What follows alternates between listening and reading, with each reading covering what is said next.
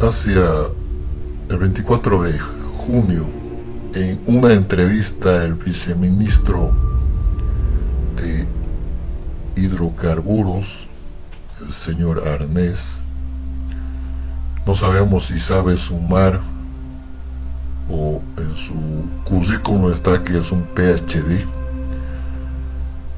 pero no sabe que la tonelada de, de litio en este momento está en casi 70 mil dólares la tonelada métrica solo de litio.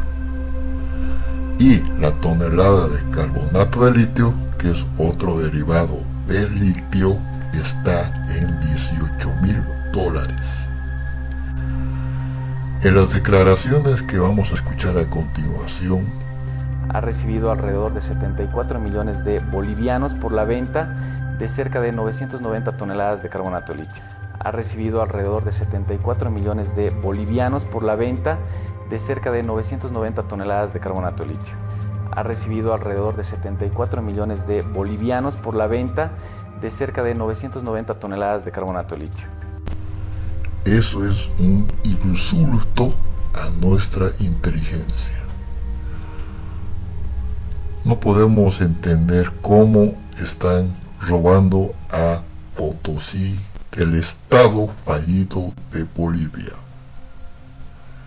Es un tremendo robo lo que están haciendo el gobierno.